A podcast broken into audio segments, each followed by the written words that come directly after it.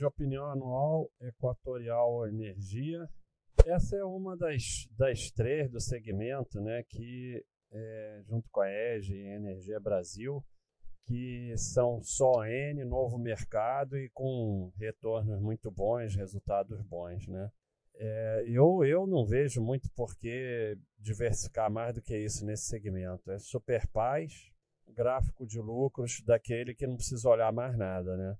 Com um novo mercado, IPO há 15 anos, 18 anos de lucro consecutivo, ou seja, toda a base, e 94% dos anos do lucro tem um prejuízozinho aqui em 2003 daquela confusão da MP, sei lá mais o que e tal, mas de lá para cá não tem mais o que olhar. Então é dessas que não tem muito o que ficar falando aqui. Ah, tem um pouquinho de dívida, tem, mas esse segmento ele, ele tem uma receita garantida, é, então eles trabalham com um pouco mais de dívida.